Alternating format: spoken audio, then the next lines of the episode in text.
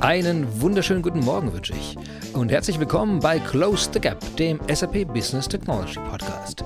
Wir sprechen hier jede Woche darüber, wie man die Welt mit SAP Business Technology jeden Tag ein bisschen besser machen kann. Hierzu spreche ich mit verschiedenen Experten bei SAP und bei Firmen rund um die Welt. Es wird allzu spannend. Mein Name ist Christian Michel und wir haben heute Dienstag, den 5. Mai 2020.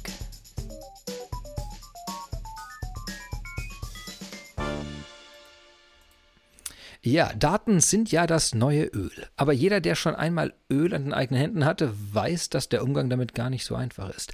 Das gleiche gilt auch für Daten. Daten können verunreinigt sein, fehlerhaft, zu groß, zu klein oder sogar verboten. Daher wollen wir heute über die Herausforderungen beim Thema Daten im Unternehmen sprechen und wie man sie lösen kann. Hierfür spreche ich zu Beginn mit Wolfgang Epting, der nicht nur ein leidenschaftlicher Weitläufer ist, ich sage nur Ironman 2017, sondern auch als Solution Advisor, Chief Expert bei SAP das Thema Database und Database Management in und auswendig kennt. Ich rufe ihn also einfach mal an. Hallo Christian, schönen guten Morgen. Ich freue mich riesig über deinen Anruf. Ja, vielen Dank, dass du dabei bist, du. Das ist äh, auch, dass du gleich äh, so fundierte Expertise hier beitragen kannst. Wir sprechen ja heute über die Probleme, die Unternehmen mit Daten haben können. Ähm, also hättest du kurz Zeit, mir und unseren neuen Hörern einen kleinen Einblick in die Herausforderungen der Datenwelt zu geben? Natürlich. Vertrauenswürdige Daten sind äh, eminent wichtig. Lass mich ähm, vielleicht zu Beginn ein Beispiel geben. Du hattest schon angesprochen, ich bin äh, leidenschaftlicher Ausdauersportler, Triathlet Ironman 2017 beim Ironman auf Hawaii.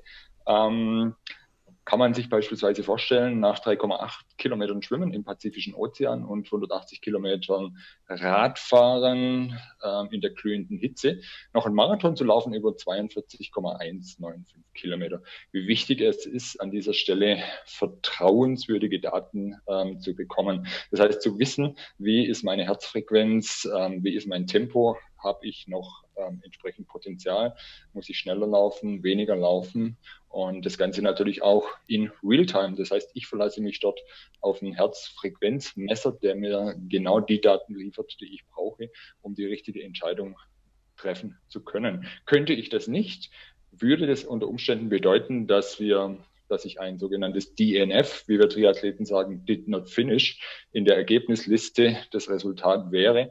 Und ich hätte dann 16 Ironman Wettbewerbe zur Vorbereitung.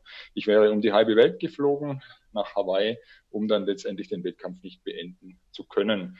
Daran sieht man schon, wie wichtig es ist, die richtigen Daten vertrauenswürdig zum richtigen Zeitpunkt zur Verfügung zu haben. Was wäre jetzt hier zum Beispiel nicht vertrauenswürdig an den Daten? Also, dass die fehlerhaft sind oder welche Art von Nicht-Vertrauenswürdigkeit gibt es da?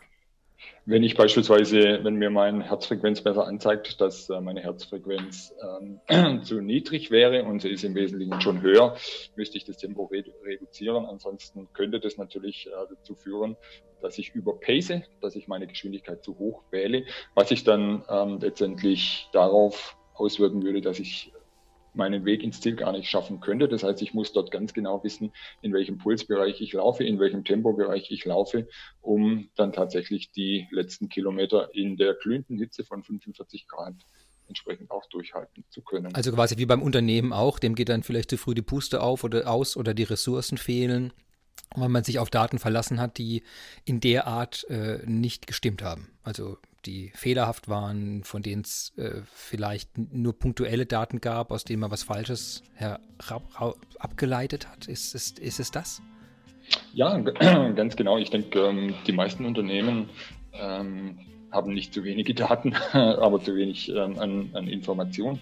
Daten sind ähm, zunächst mal noch keine Informationen. Viele Unternehmen tun sich einfach schwer, ähm, diese Datengrundlage ähm, für ihre geschäftliche Agilität, die ja gerade jetzt in der Krise so wichtig ist, tatsächlich auch ähm, zu nutzen. Warum ähm, ist das hier ein, ein Problem? Zunächst mal, Daten sind über Jahrzehnte hinweg gesammelt worden, befinden sich in Silos und müssen zunächst identifiziert werden. Das heißt, eine profunde Kenntnis dessen, wo sich welche Daten befinden, ist ja zunächst mal die erste Voraussetzung. Dann müssen diese Daten natürlich entsprechend auch zusammengeführt werden. Sie müssen unter Umständen dann auch transformiert werden, damit sie ähm, entsprechend auch ähm, zusammenpassen.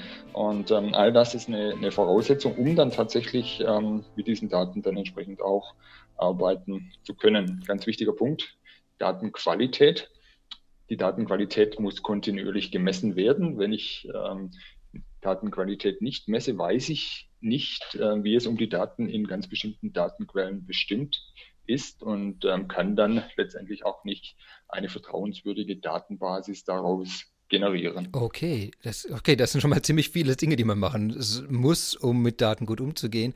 Du hast jetzt ähm, ich habe mir jetzt mal ein paar Sachen aufgeschrieben, ähm, vier Sachen genannt. Das erste waren Datensilos. Ähm, kannst du da mal Beispiele geben? Also was, was für typische Datensilos finde ich denn im Unternehmen, die, die, also Silos im Sinne von Daten sind voneinander getrennt und können also nicht äh, aufeinander zugreifen und miteinander verwendet werden. Ja, natürlich, das Ganze ist historisch bedingt. Es gibt Daten in transaktionalen, operationalen Systemen, das können SAP-Systeme sein, andere Systeme, dann beispielsweise ähm, mit dem Hype den es gab um Big Data Systeme, Data Lakes, haben wir eine ganz andere Art der Datenspeicherung. Dann sehen wir jetzt natürlich auch ähm, entsprechend eine Bewegung hin zu Cloud-Systemen. Typischerweise haben unsere Kunden sechs bis acht unterschiedliche Cloud-Provider. Ähm, das heißt, dort entstehen natürlich wiederum ähm, neue Datensilos und ähm, all diese Daten gilt es äh, zusammenzubringen. Ich darf beispielsweise hier nur erwähnen, dass wir ähm, uns in der sogenannten Experience Economy befinden. Das heißt, Daten sind hier natürlich entsprechend ebenfalls wichtig, Auswertungsdaten, um diese mit den operationalen Daten dann entsprechend auch zusammenzubringen, um Realtime Mehrwerte für den Kunden schaffen zu können. Okay, ähm, vielleicht kurz für die Zuhörer, die, die mit den Wörtern transaktionale Daten und operationale Daten nichts anfangen können. Was sind transaktionale Daten? Transaktionale Daten sind ähm, die, die wir typischerweise seit langem in unseren Systemen haben. Ganz typisch ähm, SAP-Daten zur Unternehmenssteuerung, äh, Supply Chain-Daten, Beschaffungsdaten, Finanzdaten, alle die Daten, die dazu dienen, um den Geschäftsbetrieb eines Unternehmens aufrecht zu erhalten. Und die operationalen Daten? Operationale, operationale Daten sind im Wesentlichen äh, dasselbe. Ich möchte mir hier mal im Gegensatz dazu die sogenannten Experience Data, Daten, die jetzt ähm, beispielsweise vom Kunden erhoben werden, Feedback-Daten, ähm, Daten, um zu verstehen, was tatsächlich der Kunde über unser Produkt, über das Produkt ähm, eines Unternehmens dann tatsächlich ähm, denkt. Und genau diese Daten gilt es hier zusammenzuführen. Okay, das heißt, wir haben diese verschiedenen Arten von Daten, eben operational, transaktional, experience-bezogen, ähm, die in Silos irgendwo dahin äh, vegetieren, möchte ich was sagen, und mit denen man dann entsprechend auch nicht wirklich was in Zusammenhang anfangen kann. Jetzt hast du gesagt, man kann die zusammenführen, die Daten. Äh, was sind das, was sind da Herausforderungen, wenn ich Daten zusammenführe?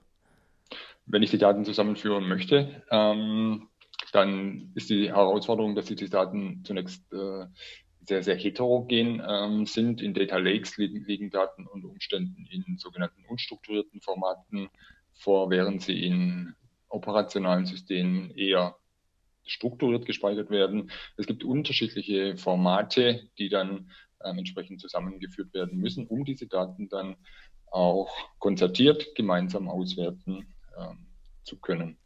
Ah, da ist natürlich auch wieder zwei Fachbegriffe drin, strukturiert und unstrukturiert. Willst du dazu kurz was sagen?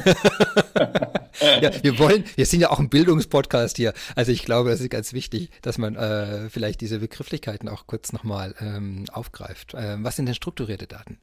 Ja, natürlich strukturierte Daten. Das sind äh, wunderbar ähm, Daten, die in Tabellen und Spalten ähm, vorliegen sehr, sehr übersichtlich, sehr, sehr einfach zu greifen. Wir haben dort unterschiedliche Datenformate, das sind alphanumerische. Jetzt habe ich aber schon wieder ähm, einen Fachbegriff, das sind ähm, beispielsweise Buchstaben etc. Wir haben rein numerische Daten, Zahlen, trotzdem sehr, sehr übersichtlich.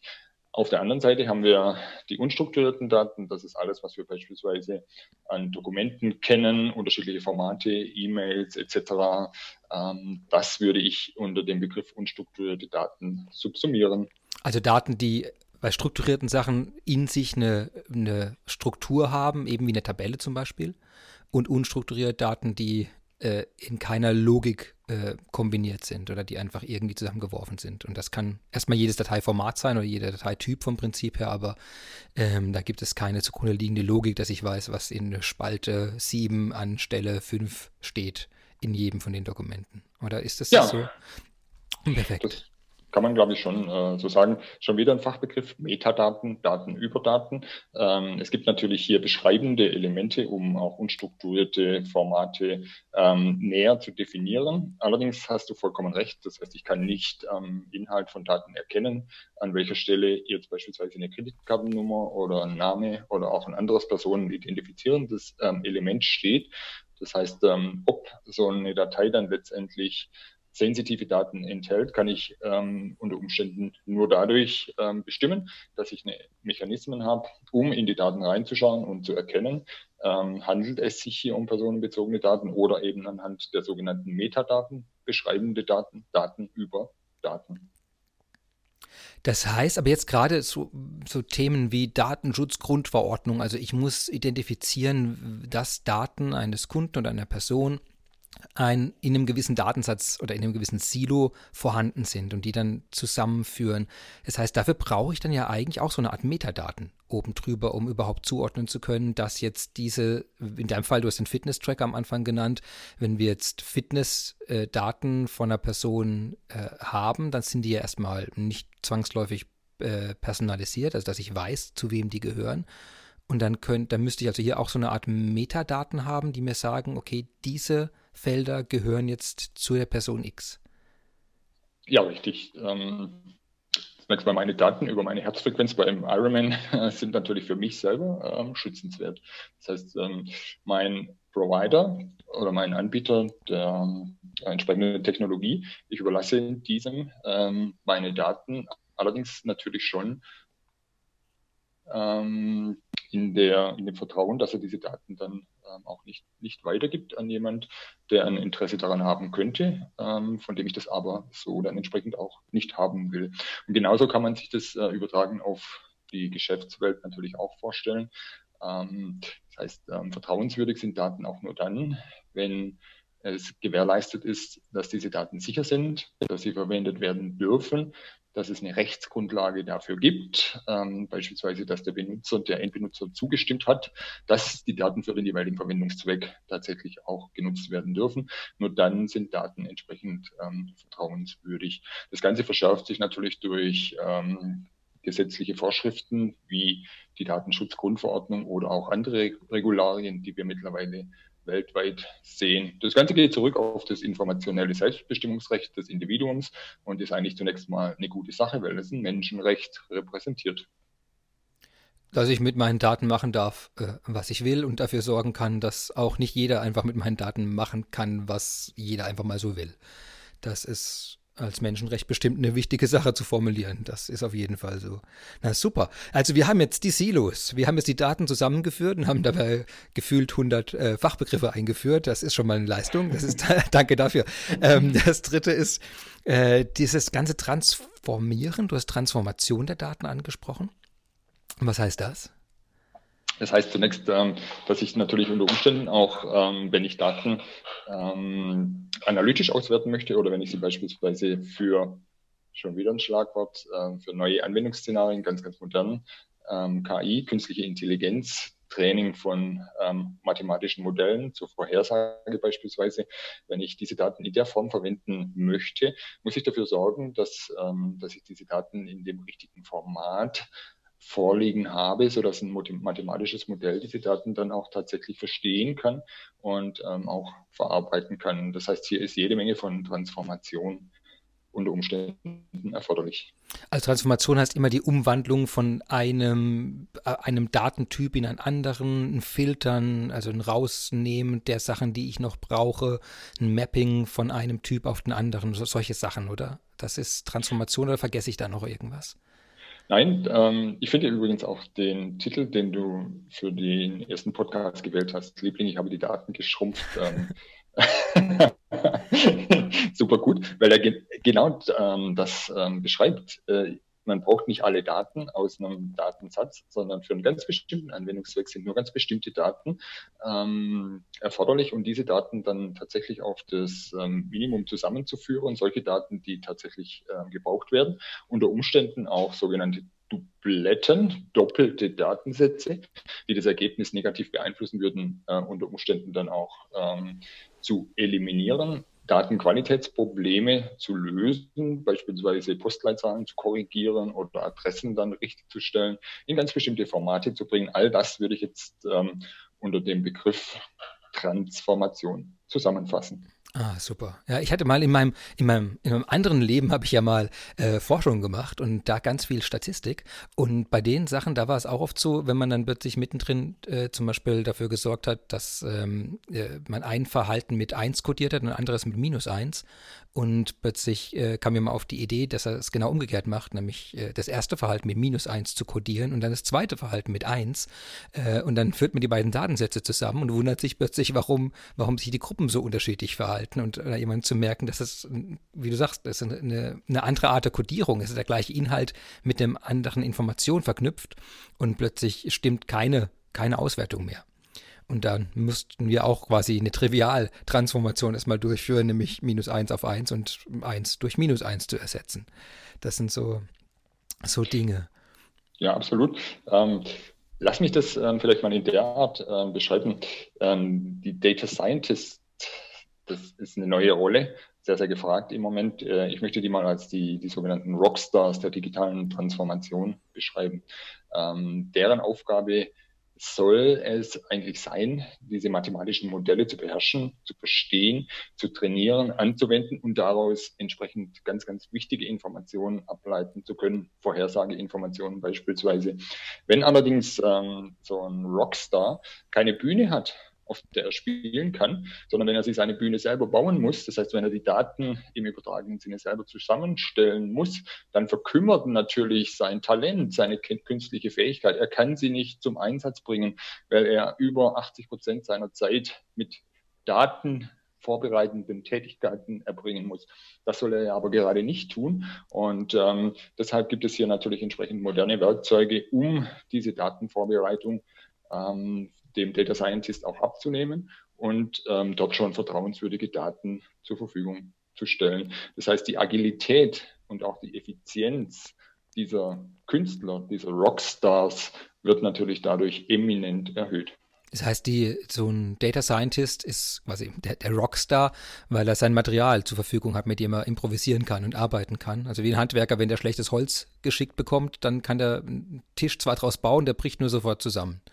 Und so ist der quasi der Data Scientist, der braucht eine, also der darf keine Silos haben, der muss zusammengeführte Daten haben, der muss, äh, der kann sie vielleicht zum gewissen Grad noch selbst transformieren, aber muss diese Sachen eigentlich in einer gewissen Qualität schon vorliegen haben. Und darauf, auf dieser Bühne der, dieser schönen Daten, da kann er dann richtig, äh, wie du sagst, ähm, Rockstar-Arbeit leisten und Leute beeindrucken. Ja, sicher. Ich hätte es nicht besser sagen können. Dankeschön, Dankeschön. Äh, jetzt hast du vorhin noch was gesagt. Ich habe es leider so gekritzelt, dass ich es nicht mehr richtig lesen kann. Ähm, Datenqualität kontinuierlich messen. Genau, das war's. Ähm, da, also das ganze Messen der Datenqualität ist noch ein Bereich, ähm, wo, äh, wie, was ist das? Also was misst man da? Womit misst man da? Wird das verwendet? Ist das was, was du empfehlen würdest, was aber noch keiner macht? Oder ist das heute schon eine Best Practice, die wir eigentlich verwenden? Ja, es ist ein Evergreen, um das mal so ausdrücken zu können. Es ist nicht neu, dass man sich um Datenqualität Sorgen machen muss. Äh, man hat es aber äh, lange nicht getan. Ähm, allerdings stellt man heute im datengetriebenen Zeitalter Digitalisierung schon fest, dass Datenqualität ähm, vitale Voraussetzung ist, um überhaupt irgendwas machen zu können. Ich sage es beispielsweise mal so, ähm, ich habe einen Datenbestand und ähm, dort ist meine Adressdatenqualität liegt ungefähr bei 95 Prozent. Das könnte jetzt beispielsweise ein Versandunternehmen ähm, sehr, sehr viel Geld kosten aufgrund von Rückläufern oder äh, sonstigen Dingen, die dann wieder neu recherchiert werden müssen und ähm, die, die, Waren dann wieder neu versendet ähm, werden müssen. Das heißt, hier geht es um wirklich um bares Geld. Es geht nicht akademisch darum, Datenqualität irgendwie zu erhöhen, Dubletten zu reduzieren, sondern es geht wirklich um, um bares Geld ähm, für ähm, unsere unseren Geschäftsbetrieb, beispielsweise korrekte Adressen zu haben, von 95 Prozent auf 99 Prozent zu kommen und dadurch ähm, dann entsprechend ähm, sehr, sehr viel schlagkräftiger ähm, zu werden. Das ist nur ein Beispiel, Adressdatenqualität. Wir sprechen ganz generell ähm, über Stammdaten, schon wieder ein Begriff. Stammdaten sind ähm, beispielsweise Kundendaten, Lieferantendaten, Materialdaten, und ähm, hier geht es im Wesentlichen darum, dafür zu sorgen, dublettenfreie Daten, das heißt ein eindeutige Daten zur Verfügung zu stellen, um dann tatsächlich auch ähm, alle Bereiche des Geschäftsbetriebs damit sauber durchführen zu können. Super. Ja, okay. Du, äh, vielen Dank. Ich glaube, jetzt habe ich, jetzt, jetzt haben wir die Leute auf jeden Fall, ihnen ist klar, es gibt viele Fachbegriffe, es gibt viele Themen, die man hier betrachten muss und ich glaube, das Problem rund um Daten und der Umgang mit Daten im Unternehmen äh, ist für mich zumindest recht gut greifbar jetzt geworden. Eben diese Trennung in Silos, die, die herausfordernde Zusammenführung, die Transformation in verschiedene Datentypen und Inhalte und eben die Messung von Datenqualität. Das äh, hat sehr geholfen. Du, ich danke dir. Ähm, Gibt es noch etwas, etwas Wichtiges zum zu diesem Datenthema, wo du sagst, das müssen wir unbedingt äh, noch vertiefen oder sollten wir vielleicht in einer der kommenden Folgen nochmal vertiefen? Ja, natürlich ähm, sehr, sehr gerne. Einmal, ähm, oftmals ähm, ist so der Eindruck, ähm, Datenqualität oder auch Bereitstellung von vertrauenswürdigen Daten ist etwas sehr, sehr lang schwieriges. Dauert drei Jahre. Aber ich muss ja gerade jetzt in der Krise, muss ich digitalisieren. Das heißt, Unternehmen, die es vorher schon geschafft haben, ihre Datenbasis zur Verfügung zu stellen, sind jetzt digital. Andere stellen fest, dass sie eben nicht so schnell digitalisieren können. Die gute ähm, Nachricht hier ist an der Stelle, man kann auch vertrauenswürdige Daten sehr, sehr schnell zur Verfügung stellen. Das muss jetzt nicht ein Projekt sein, das sehr, sehr lange läuft, sondern mit unserer Business Technology Plattform von SAP die genau darauf ausgerichtet ist, schnell Mehrwert aus Daten generieren zu können, stehen alle Möglichkeiten zur Verfügung, um schnell vertrauenswürdige Daten zur Verfügung zu stellen. Das ist mir noch wichtig ähm, zu sagen. Das heißt, Digitalisierung basierend auf vertrauenswürdigen Daten kann auch sehr, sehr schnell gehen.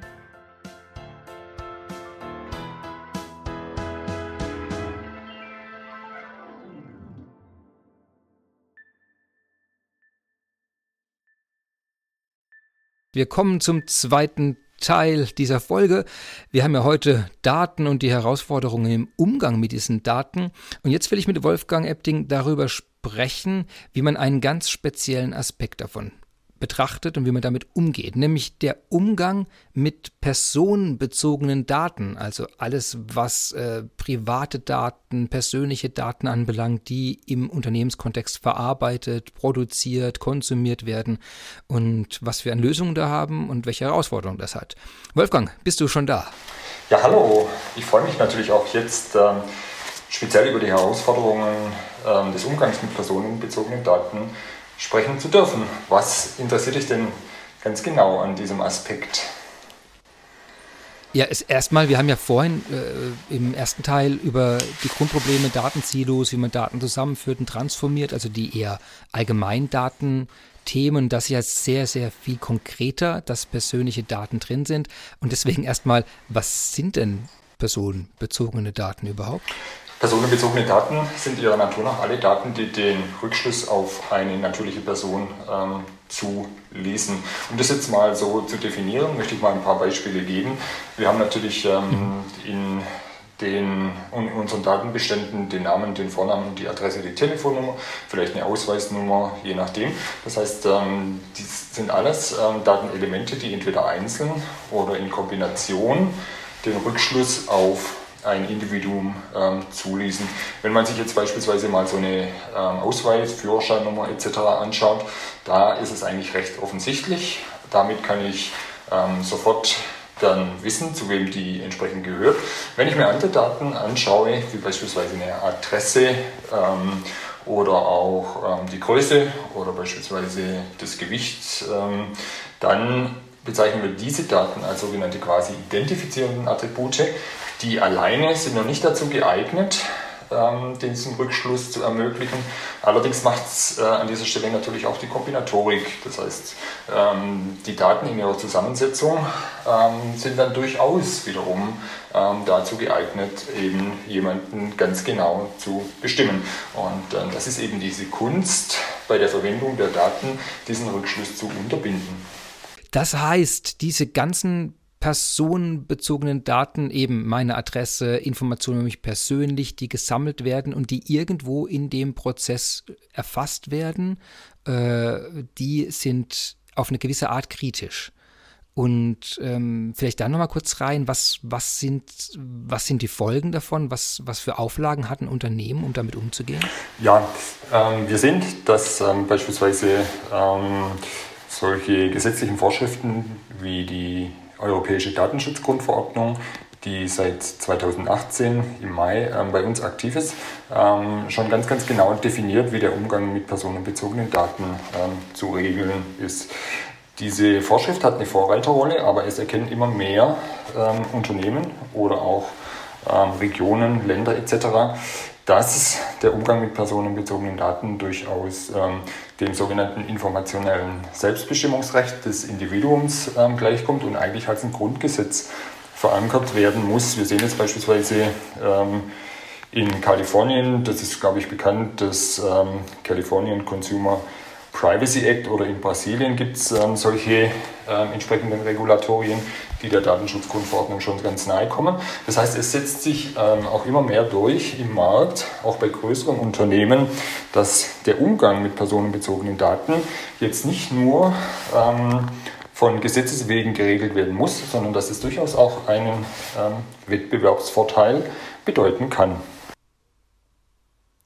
Und die, du hast es betont, dass es ja in verschiedenen Ländern verschiedene Regularien gibt. Ich vermute mal, dass die jetzt inhaltlich recht ähnlich sein werden, aber für wen gilt jetzt was? Also wenn ich jetzt Brasilianer in Deutschland bin oder ein Deutscher in Brasilien, ähm, oder ist es dann eine deutsche Firma, die in Brasilien etwas herstellt, die dann nach beiden handeln muss. Also ich stelle mir jetzt gerade recht komplex schon vor, diesen ersten Teil, ein Mapping zu machen, äh, welche Daten überhaupt in welchem Land, in welchem Prozess, welcher Regelung unterworfen sind. Ist das eine Herausforderung oder ist das was ganz Einfaches? Nein, das ist durchaus eine Herausforderung. Schauen wir mal beispielsweise auf die Datenschutzgrundverordnung.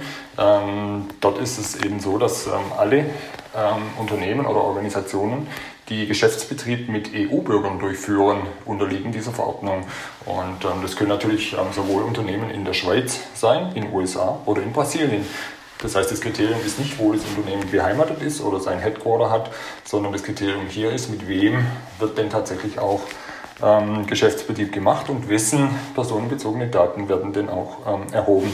Das kann natürlich jetzt für so ein Unternehmen bedeuten, dass es unterschiedlichen Regularien obliegt, was die Komplexität durchaus weiter steigert. Und äh, wir sind jetzt im Lösungsteil. Was äh, was macht man jetzt damit? Also ich stelle mir jetzt vor, dieser Prozess eben äh, zu bestimmen, an welchem Schritt, in welchem Land, bei welcher Aktivität, welche Art von Daten oder welcher Datensatz personenbezogene Daten von welcher Person enthält, dass das äh, wahrscheinlich nicht gerade, wie sagt man da, Vergnügungssteuer äh, pflichtig sein dürfte für die IT-Abteilungen. Äh, was, was, was bietet man da an? Ja, vergnügungssteuerpflichtig ist es ähm, vielleicht nicht, aber lass mich vielleicht diesen Aspekt nochmal herausgreifen, weil ich das ganz äh, interessant finde. Gerade heute Morgen habe ich ähm, eine ganz, ganz neue Studie von McKinsey gelesen und ähm, dort wurden ähm, über 1000 Konsumenten befragt und ähm, was ich dort sehen konnte, ist, dass äh, beispielsweise Kunden ähm, Anbietern dann trauen, wenn sie zunächst mal überhaupt nur diese Informationen erheben, die relevant sind für das Produkt oder für den Service, das dieses Unternehmen dann entsprechend auch anbietet. Auf der anderen Seite ist es dann natürlich auch wichtig, dass diese Unternehmen auf Datenschutzverstöße dann schnell und auch in der richtigen Weise ähm, reagieren. Das heißt, was Konsumenten und Kunden überhaupt nicht verstehen können oder überhaupt nicht möchten, ist, dass beispielsweise Daten erhoben werden, die mit dem eigentlichen Geschäftszweck nichts zu tun haben. Lass mich vielleicht mal ein Beispiel geben. Wir hatten ganz zu Beginn unseres Podcasts ähm, über meine Ironman-Leidenschaft gesprochen. Und wenn jetzt beispielsweise der Hersteller meines Herzfrequenzgerätes mich fragen würde, was ich denn für eine Religionszugehörigkeit hätte, dann würde ich stutzig werden. Dann würde ich ähm, fragen, was hat es denn mit meinem Fitnesszustand zu tun? So ein Fitness-Tracker ist ja mittlerweile ähm, ein richtiger Coach. Das heißt, der kann mir auch sagen, wie gut ich im Training bin, ob ich mehr trainieren sollte oder weniger. Allerdings sind dort eben nur Informationen über meine physische Konstitution und über meine Trainingsaktivität wichtig. Alles andere hat dort nichts zu suchen. Und das ist zum Beispiel schon mal ein so ein ähm, Vertrauenskriterium. Aber jetzt zurück zu deiner Frage. Das heißt, ähm, personenbezogene Daten sind überall im Unternehmen. Der erste Schritt ist, durch intelligente Softwaretechnologie zu verstehen, wo befinden sich diese ähm, personenbezogene Daten, die sie vielleicht dann auch zu kategorisieren in vertraulich, streng vertraulich oder sehr sensitiv. Wir denken nur Daten aus dem Gesundheitsbereich. All das muss natürlich zunächst einmal erfasst werden, bevor ich überhaupt in der Lage bin, mitigierende Maßnahmen einleiten zu können. Okay, das Kategorisieren, äh, was setzt man dafür ein? Da braucht es natürlich entsprechend sehr, sehr viel Intelligenz. Dabei hilft es nicht, ähm, einfach mal so in die datenhaltenden Systeme reinzuschauen, ähm, man überlege nur, dass es unstrukturierte Datenformate gibt, gibt, in denen man überhaupt nicht erkennen kann, ob dort ein Name oder eine Kreditkarte drinsteht, aber auch selbst in den strukturierten Datenhaltungssystemen ist es aufgrund der Metadaten nicht erkennbar, was denn tatsächlich in welchem Feld steht. Das heißt, da ist eine Intelligenz erforderlich, um personenbezogene Daten im gesamten Unternehmensspektrum auffinden zu können und dann ähm, intelligent dann entsprechend auch den Individuum zuweisen zu können. Man denke an eine Kreditkartennummer, da kann man sicherlich noch mit einem sogenannten regelbasierten Ansatz ganz bestimmte Dinge finden. Die ersten sechs Zeichen repräsentieren den Herausgeber der Kreditkarte. Die ganze Kreditkarte muss dann eine ganz bestimmte Anzahl von Stellen. Da ist es relativ einfach. Man denke aber nur an Namen, da ist es dann schon entsprechend schwieriger. Dort muss man dann beispielsweise über ähm, Listen von Namen etc. herausfinden, ob es sich tatsächlich dann um einen Kundennamen, um einen Firmennamen tatsächlich auch handelt. Das heißt, ich schreibe da jetzt ein eigenes Skript oder trainiere ich da einen Machine Learning-Algorithmus oder gibt es da eine fertige Add-on für irgendwas? Gibt es da einen Cloud-Service, der das macht für mich? Ähm, wir wären nicht SAP, wenn wir da nicht äh, eine Lösung dafür hätten. Das heißt, wir haben dort ein sehr, sehr intelligentes Programm, das ähm, genau diese Funktionalität durchführen kann in alle datenhaltenden Systeme dort äh, hineinzuschauen, die personenbezogenen Daten durch Algorithmen dann zu ermitteln und ähm, dann mit maschineller ähm, oder mit künstlicher Intelligenz dann auch einem Individuum zuzuordnen. Das ist mal so die Grundvoraussetzung überhaupt, um dann später alle anderen Maßnahmen einleiten zu können. Wie heißt denn das Programm? Das ist unser ähm, SAP Data Mapping and Protection by Big ID. Was? SAP Data Mapping and Protection? Und Bei Big ID, das ist. Ähm, ähm, ah, ah, okay. Es ist also unterstützt von einem Partner, der das, äh, das äh, spezielle Know-how nochmal von außen mit reinbringt. Ganz genau. Oh, perfekt, super.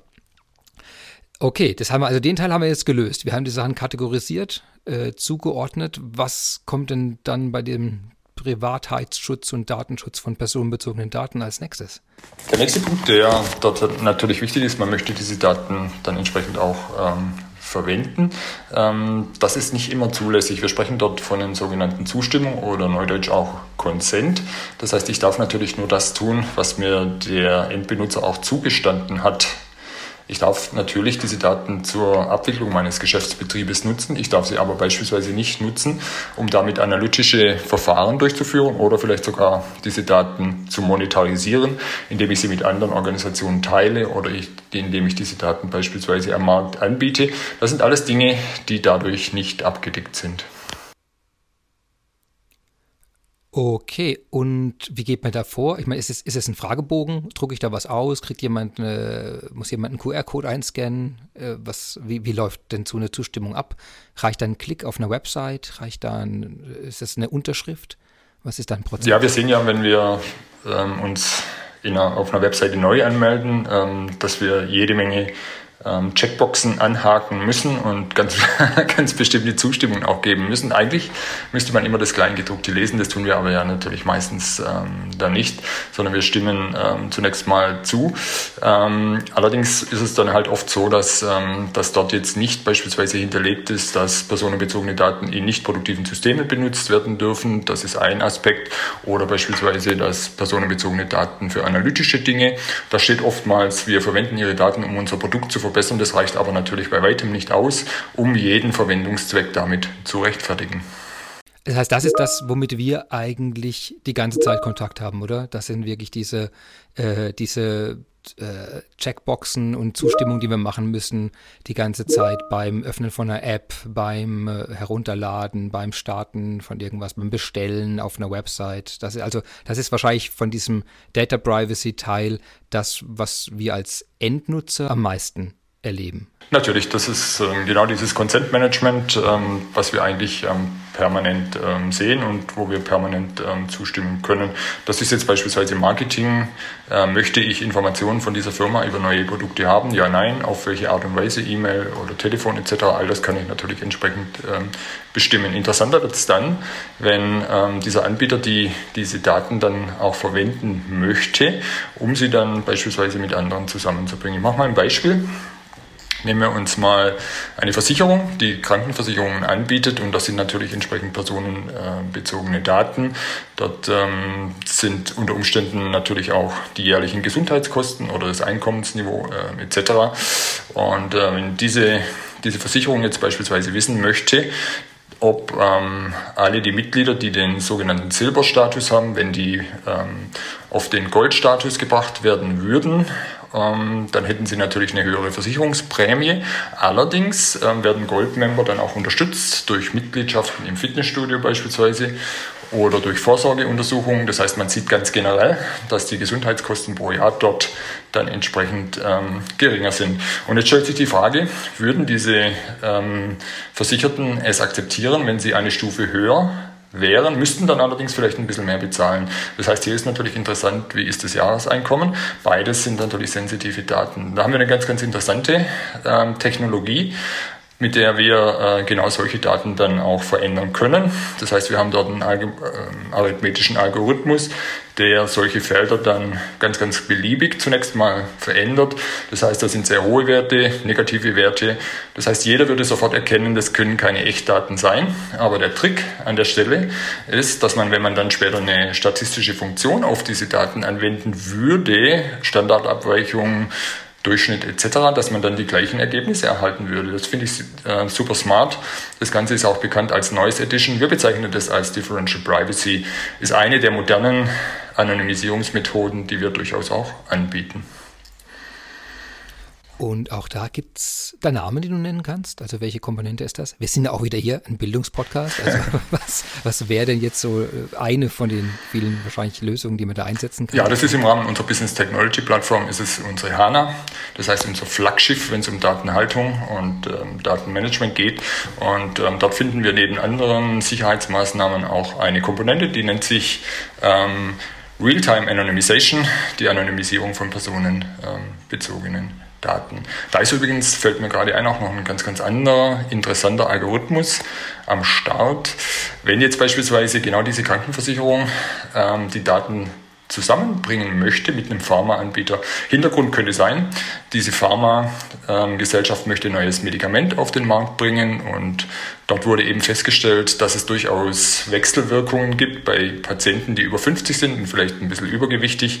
Und ähm, da sind natürlich solche Daten ähm, von der Versicherung extrem interessant, um jetzt herauszufinden, ob sich das tatsächlich lohnen würde, dieses ähm, neue Medikament auf den Markt zu werfen. Und was man dort eben tun kann, ist, dass man so eine Art Generalisierung durchführt. Das heißt, man hat dort die personenbezogenen Daten, aber man führt die dann zu Gruppen zusammen. Das Ganze nennt sich Generalisierung. Man kann sich jetzt beispielsweise vorstellen, dass man dort eben solche Daten wie die Größe und das Gewicht zusammenfasst und dort einfach ein BMI ermitteln ähm, könnte etc.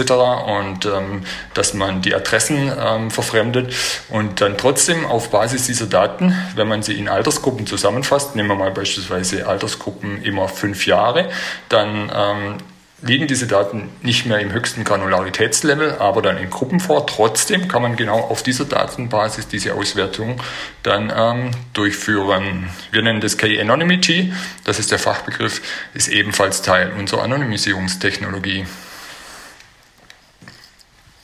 Details dazu finden Sie in den Show Notes, falls, falls sich nicht jeder jedes Wort merken konnte. Ich schreibe das mit, deswegen klickt es im Hintergrund und ich hoffe, dass man das dann nachher äh, lesen kann und ich werde die entsprechenden Links hinterlegen und mit deiner Hilfe hoffentlich, dass wir da ein bisschen was liefern können dazu. Das wäre toll. Ja, super. Also jetzt haben wir also den, den, die Datenverwendung geregelt, Zustimmung und Consent eingeholt. Wir haben die Daten anonymisiert. Ähm, was, was kommt denn jetzt? Ja, ähm, dazu kommt natürlich noch die Herausforderung, dass wir die sogenannten betroffenen äh, Rechte der Datenschutzgrundverordnung beispielsweise umsetzen können müssen. Ähm, das heißt, es gibt ja hier beispielsweise auch das ähm, Auskunftsrecht des EU-Bürgers. Das heißt, ähm, wenn ich jetzt bei meinem Provider anrufen würde und würde ihn danach fragen, mir zu sagen, wo sind denn meine personenbezogenen Daten bei dir gespeichert, dann müsste er in der Lage sein und müsste mir innerhalb einer angemessenen Zeit genau diese Daten nennen können. Das stellt natürlich ähm, viele Unternehmen vor große Herausforderungen, weil Daten nicht nur in einem System sind, sondern sind in sehr, sehr vielen Systemen und da ist es natürlich dann auch ähm, wichtig, alle Systeme da durchsuchen zu können. Auch dazu bedarf es natürlich dann entsprechend Technologien. Das nächste ist das Recht auf Vergessenwerden, ganz, ganz prominent natürlich im Moment, weil wir speziell dafür auch hohe Strafzahlungen jetzt auch im deutschsprachigen Markt ähm, sehen. Das heißt, wenn die Rechtsgrundlage entfällt, der Vertrag ähm, ist aufgelöst und auch sämtliche Aufbewahrungsfristen nach Steuerrecht und Abgabenordnung sind zu Ende, dann muss der sogenannte ähm, Data Controller, das ist der Fachbegriff, also derjenige, der die Verantwortung für den Umgang mit personenbezogenen Daten hat, muss dann eben dafür sorgen, dass diese Daten dann auch gelöscht werden und zwar nachweislich gelöscht werden. Das ist wiederum ähm, auch aus Sicht der Datenhaltung kein ganz triviales Problem.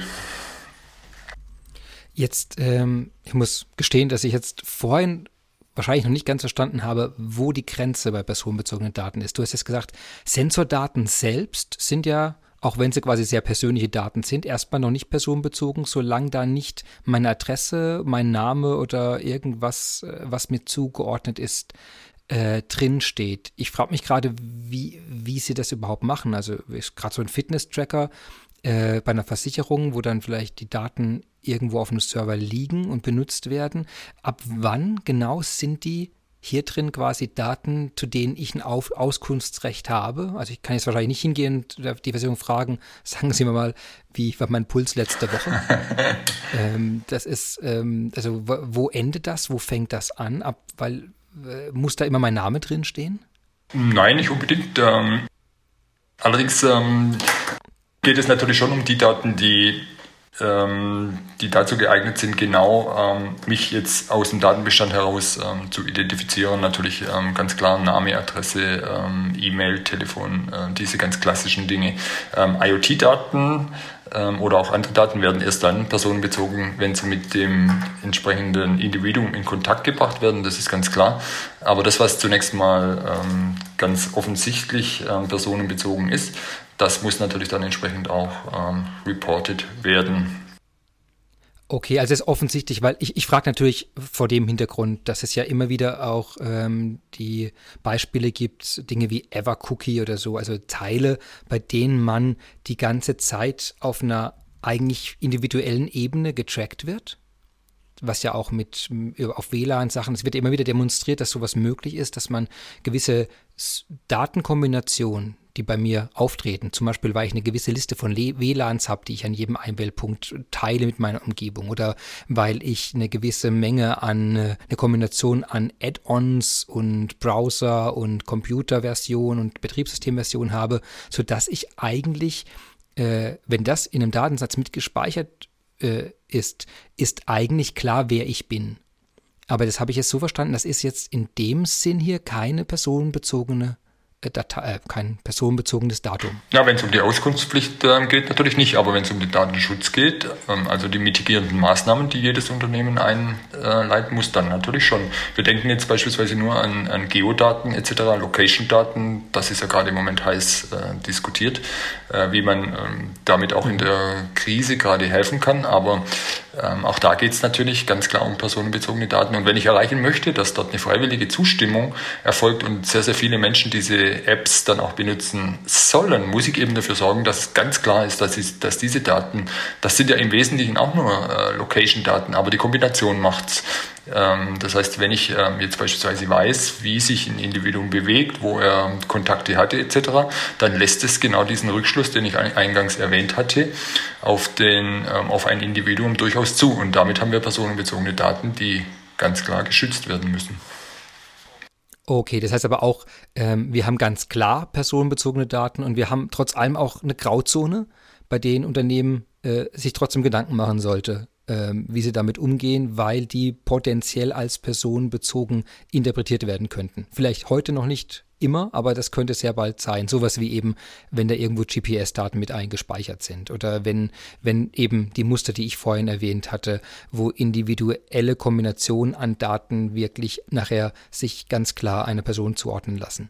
Die sind vielleicht noch nicht automatisch erfasst am Anfang, aber die könnten ein Problem werden, um das man sich kümmern muss. Ja, absolut. Ganz genau. Die Kombinatorik macht's. Ich hatte am Anfang von äh, direkt identifizierenden Attributen und sogenannten quasi identifizierenden Attributen, die nur in Kombination zusammen mit anderen Daten diesen Rückschluss dann entsprechend auch ähm, zulassen. Das heißt, die Kunst hier ist an der Stelle, diese Daten so zu verändern, um so wenig wie möglich semantischen Wert aus den Daten herauszunehmen und trotzdem noch für den jeweiligen Anwendungszweck genug Aussagekraft in den Daten ähm, zu belassen. Geodaten wären hier ein Beispiel. Wenn ich Geodaten verändern möchte, muss ich eben dafür sorgen, dass ich sie nicht so verändere, dass es überhaupt nicht mehr brauchbar ist, sondern dass es vielleicht noch eine etwaige Zuordnung gäbe, ähm, aber dass ich jetzt eben nicht mehr hundertprozentig ganz genau die ähm, Lokation feststellen kann. Nur ein Beispiel ist ein sehr, sehr interessantes Thema und ähm, natürlich auch ähm, ein sehr, sehr wichtiges Thema für jedes Unternehmen. Deshalb ähm, gibt es meistens oder eigentlich immer auch den Datenschutzbeauftragten, der sich genau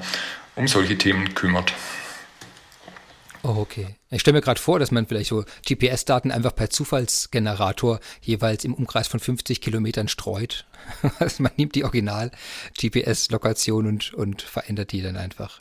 Wobei auch das wahrscheinlich noch nachvollziehbar sein würde, weil das Muster, äh, der, das Höhenmuster wahrscheinlich wieder verrät, wo jemand ursprünglich war. Naja, egal, das müssen die dann machen. Sehr gut. Äh, also wir haben jetzt ähm, also die Daten kategorisiert, wir haben die äh, Datenverwendung geregelt, den Consent eingeholt, die Daten anonymisiert äh, mit dem Realtime Anonymization und zusammengebracht in der Generalisierung. Wir haben jetzt die betroffenen Rechte umgesetzt, also Auskunftsrechte vergeben und das Recht auf vergessen werden. Wir haben jetzt darüber nochmal gesprochen, was die Daten und die Identifizierbarkeit von den Daten da drin bedeutet. Ähm, was kommt denn jetzt? Was muss, was muss man noch machen, um diese ganzen Anforderungen umzusetzen?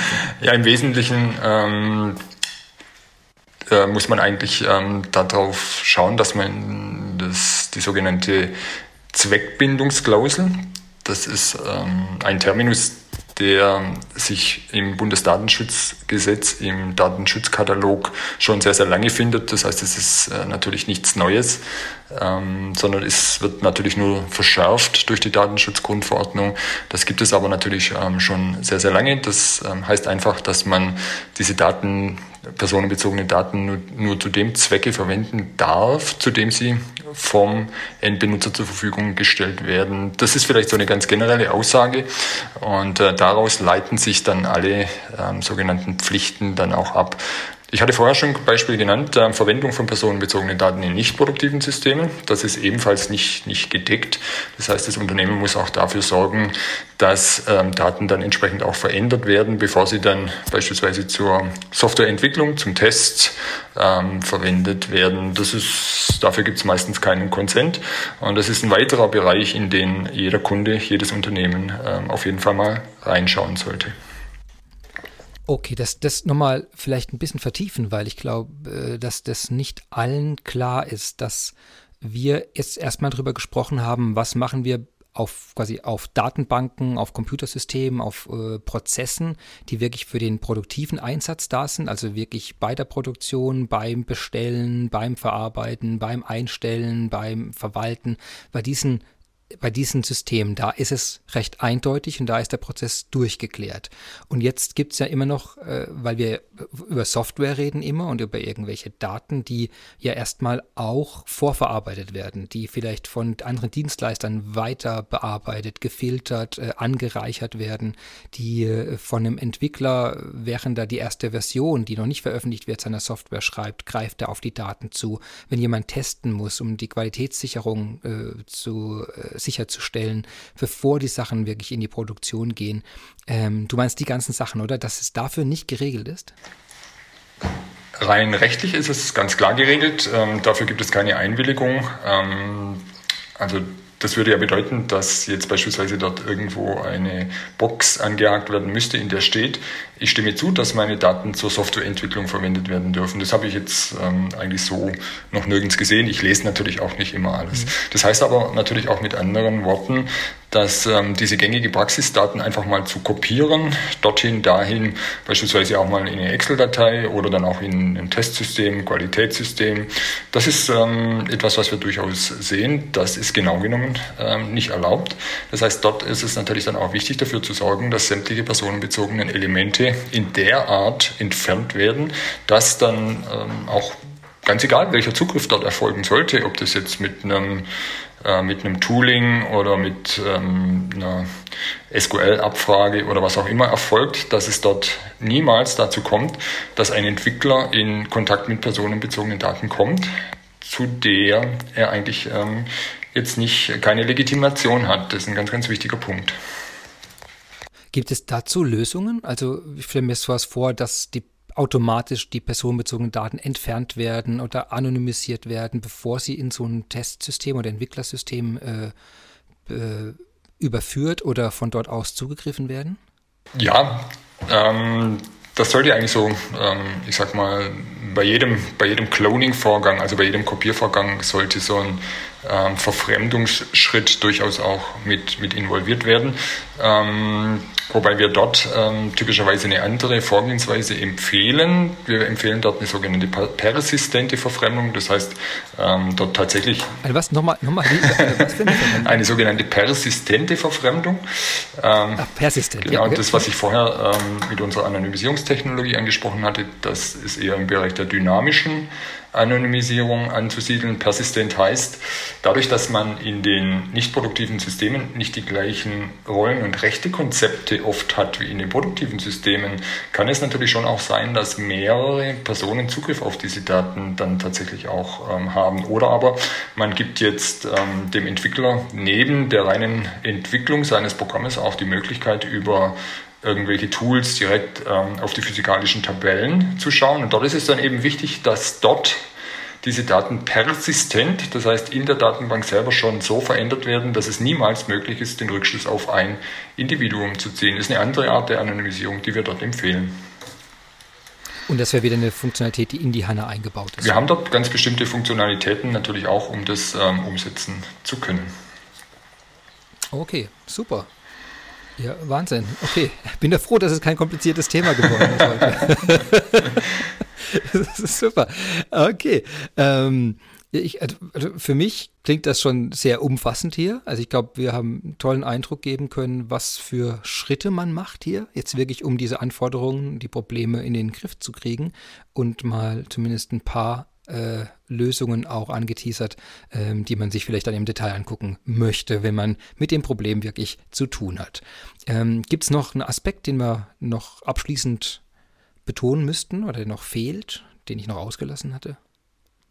Ähm, Nein, eigentlich nicht. Ich denke, wir haben schon sehr, sehr viele Aspekte ähm, im Bereich des Datenschutzes ähm, auch, auch angesprochen. Wichtig wäre mir vielleicht nochmal äh, zu betonen, dass immer mehr Menschen oder immer mehr Unternehmen auch erkennen, dass ähm, Datenschutz einen Wettbewerbsvorteil bietet und dass es äh, nicht nur eine lästige Pflicht ist, sondern ähm, dass durchaus die Implementierung geeigneter Maßnahmen auch dabei hilft, dass einem das Individuum auch gerne die personenbezogenen Daten zur Verfügung stellt. Das muss man wirklich sehen und ähm, dadurch natürlich entsprechend auch der Umgang mit diesen Daten ähm, besser gestaltet werden kann. Und da sind wir wieder bei unserem Kernthema. Liebling habe die Daten geschrumpft, die richtigen Daten auch nur zu erheben. Und ähm, dann bei unserem zweiten Terminus vertrauenswürdige Daten, diese Daten dann auch wirklich vertrauenswürdig zu machen. Okay, super. Du, vielen Dank, dass du dir so viel Zeit genommen hast, uns hier wirklich in, die, in den Maschinenraum äh, der Daten zu führen. Ähm, ja, es war eine tolle Folge. Ich danke dir sehr dafür und äh, hoffe, dass wir uns bald wieder hören hier im Podcast. Ja, danke. Hat mir sehr viel Spaß gemacht. Würde mich freuen. Ja, das war unsere erste Folge heute. Der Podcast Close the Gap ist hiermit offiziell eröffnet. Vielen Dank an den ersten Gast hier, Wolfgang Epting. Wir hatten ein bisschen Tonprobleme bei der ersten Folge, aber ich glaube, das kann man verzeihen und ich bitte auch um Verzeihung dafür. Es war wundervoll und ich freue mich, dass Sie dabei waren und hoffentlich nächstes Mal wieder dabei sind. Mein Name ist Christian Michel und ich wünsche noch einen schönen Tag und eine schöne Woche.